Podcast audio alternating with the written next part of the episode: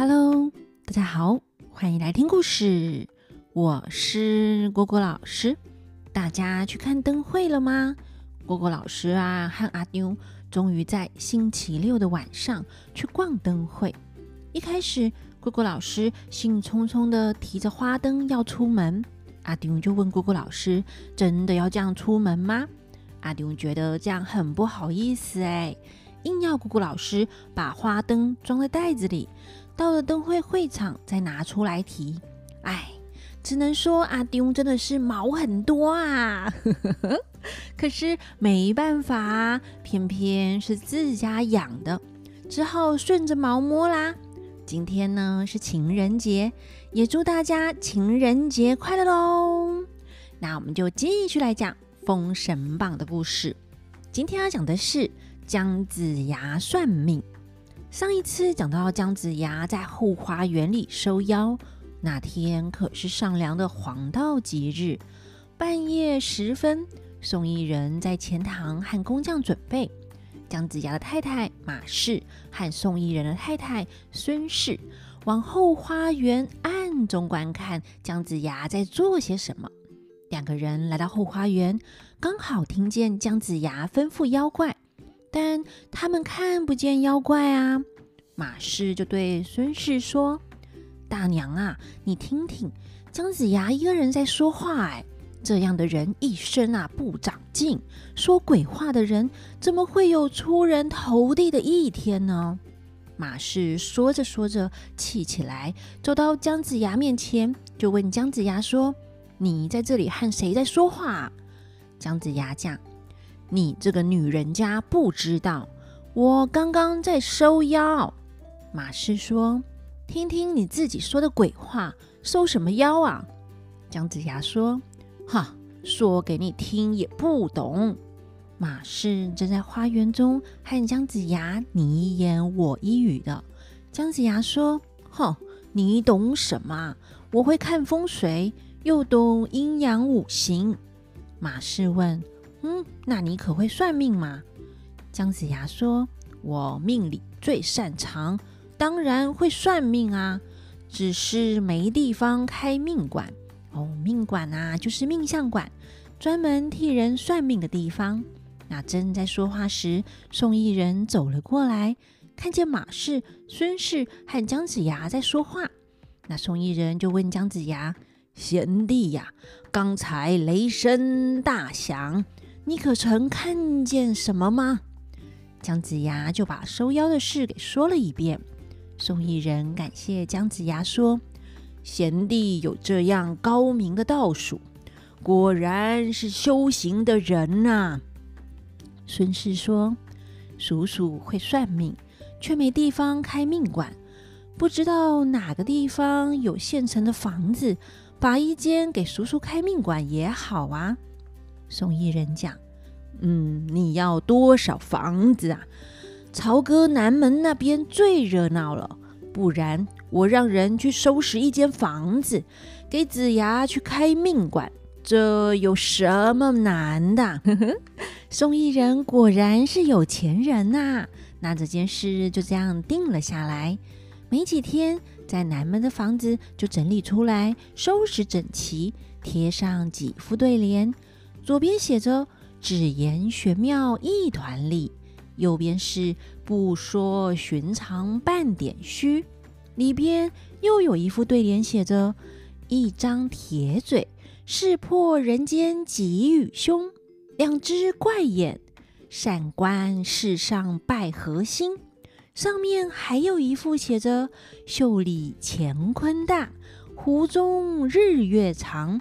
那这些对联呢，就是广告文宣呐，说姜子牙好厉害、好棒棒啦。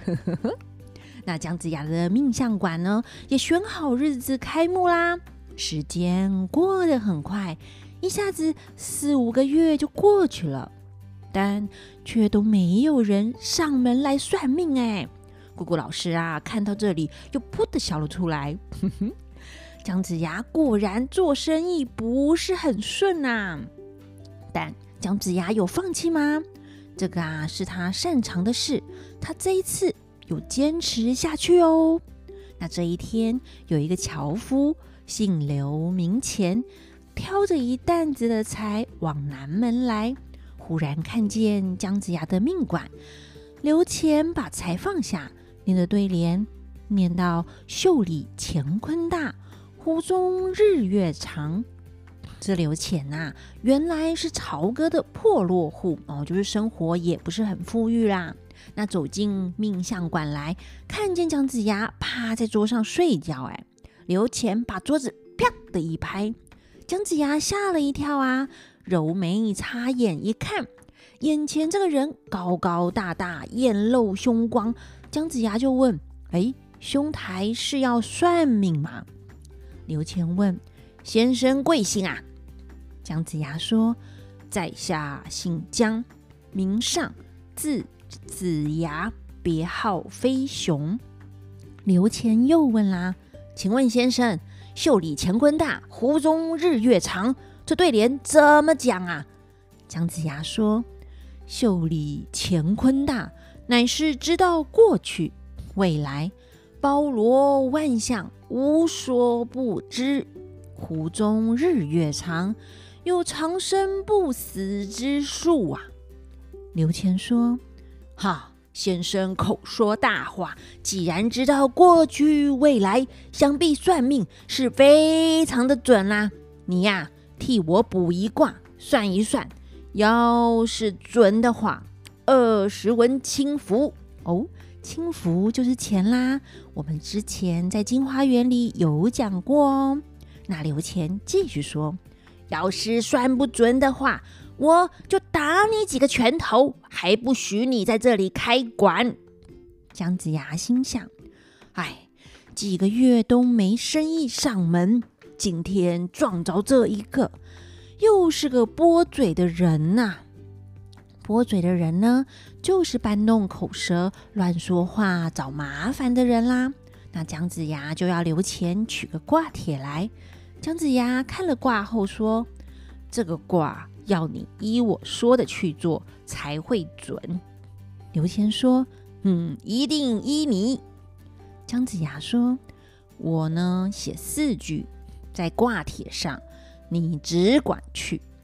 上面写着：一直往南走，柳树下一老叟，我觉得一个老头啦。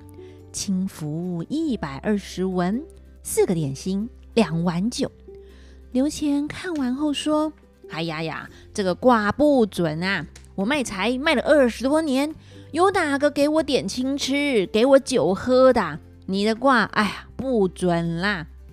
姜子牙说：“你去，我包你准。”刘谦担着柴直往南走，果然看见柳树下站着一个老人家，对他叫着：“啊，卖柴的，过来！”刘谦心想。哇，果然说中了！老人家问：“这个柴要多少钱呐？”刘谦回答：“要一百文。”哟，刘谦还故意少要二十文呢，试他一试呢。那老人家看着说：“啊，这个好柴干得好啊，捆子大，就是一百文也划算呐。劳烦你替我拿进来吧。”刘钱把柴拿进门，掉下一些彩叶来。刘钱呐是个爱干净的，自己拿着扫帚把地上扫得干干净净的，才收拾好柴等收钱呢。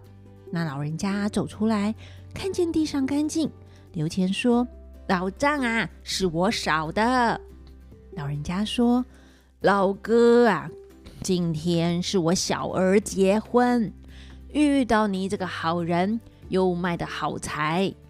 老人家说完，往里边走，只见一个小孩子捧着四个点心、一壶酒、一个碗，说：“员外说要给你吃。”刘谦感叹着说：“啊，江先生真是神仙也！”刘谦呐，斟满一碗酒，再斟第二碗，刚刚好就是两碗呢。那刘谦。喝了酒，看见老人家走出来，刘谦。说：“多谢员外啊！”老人家拿出钱来，先递给刘谦。一百文，说：“这个啊是你的财钱。”又把二十文递给他说：“今天是我小儿的好日子，这啊就给你做喜钱买酒吃。”和姜子牙算的一模一样呢。刘乾惊喜的想：“哇，这个曹哥成出神仙啦！”就提着蛋，直接往姜子牙的命馆回来。另一边，邻居听见刘乾对姜子牙唠的狠话，大家就劝着说：“哎呀，姜先生呐，这个刘谦呢不是好惹的，卦如果算不准，你还是先躲一躲吧。”姜子牙信心满满的说：“不用。”大家只好也就跟着在这里闲站，等刘谦回来。不一会儿，只见刘谦哎呀如飞似的跑来。姜子牙问：“我的卦准不准呢？”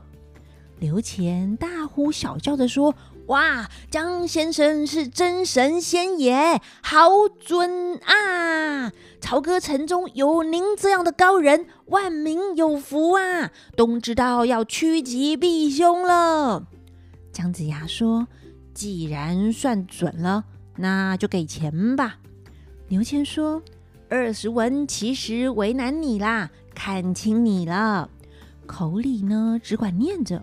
也不见他拿钱出来。那姜子牙说：“哎，我算不准，兄台便说闲话，还想要给我拳头。既然算准了，就该给钱呐，怎么只是口头说说呢？”刘谦讲：“就是把一百二十文都送给你，也还亏待了你呀。姜先生不要急，等我来。”刘乾呢，站在屋檐前，只见南门那边来了一个人，腰束皮带挺，身穿布衫，行走如飞。刘乾赶上去，一把扯住那个人。那个人就问：“哎，你扯我怎的？”刘乾说：“不为别的事，扯你呀，来算个命啊。”那个人说：“哎呀，我有紧急的事要办哎，我不算命啊。”刘乾说。这位先生啊，这里算命神准呢，我是好意推荐你。那个人讲：“哎呀，兄台真好笑，我算不算命自己决定啊。”刘谦生气的说：“好，你真的不算吗？”那个人讲：“哼，我不算。”刘谦就耍狠的说：“你既然不算，我就抓你跳河，把命赔你。”一把拽住那个人，就要往河里跑。这刘谦，哎呀，真的是有问题呢！大家不要学哦，只能说啊，每个时代都有奇奇怪怪的人呢。那旁边的人赶紧说：“哎呀，那个朋友啊，看在刘大哥的份上，就算个命吧。”那个人讲：“哈，我又没什么事，算嘛算命啊？”刘谦说。要是算不准，我替你出钱；要是算得准的话，你还要买酒请我。那个人看刘谦凶得紧，没办法，只得进姜子牙的命相馆来。不过呢，他还有紧急的事要办，等不及慢慢算八字，就说看个卦好了。扯了一个卦帖下来，姜子牙问他这个卦想要问什么。那个人说要问催钱粮的事，钱粮就是政府对农业用地收的田地赋税哦。原来啊，这个人是公务员呢，赶着要去收税呢。那姜子牙告诉他：“你催的钱粮没问题，已经准备好等你了，总共是一百零三锭。”那个人接了挂帖，问姜子牙。先生啊，算命多少钱？刘谦说：“这个啊，和其他地方不一样，五钱银子一卦。哦，五钱银子是翻倍涨吧？根据姑姑老师不负责任的估算，如果十钱银子是一两，那五钱就是半两啦。可是呢，一千文钱才等于一两哎，那二十文钱等于五十分之一两。”这个落差也太大了吧？那那个人就问啦：“嘿，你又不是先生啊，你怎么定价啦？”刘谦说：“啊，不准的话包退，五钱一卦，还是便宜了你。”那个人有点急，怕耽误了公事，只得先给五钱银子走了。那刘谦再次谢谢姜子牙后要离开了，那姜子牙也谢谢他帮忙招揽生意。那其他的人还真是吃饱闲着哎，还在姜子牙的命相馆门前等着看那催钱粮的人如何呢？那过了一个时辰，那个人押着钱粮来到姜子牙命相馆前说：“姜先生真的是神仙出世啊！”果然是一百零三锭，不多不少，刚刚好。五钱一卦，真值得啊！姜子牙从此之后就轰动朝歌，声名大噪，大家都来请他算命。五钱一卦，那姜子牙做生意总算是开始赚钱啦。那马氏也欢喜，受益人也开心。不知不觉，光阴似箭。日月如梭，百年以后，姜子牙可是远近驰名，一大堆人都慕名而来请他算命呢。那到底姜子牙在朝歌城里又会发生什么事呢？欲知后事如何，且听下回分解。那我们就下回分解喽，拜拜。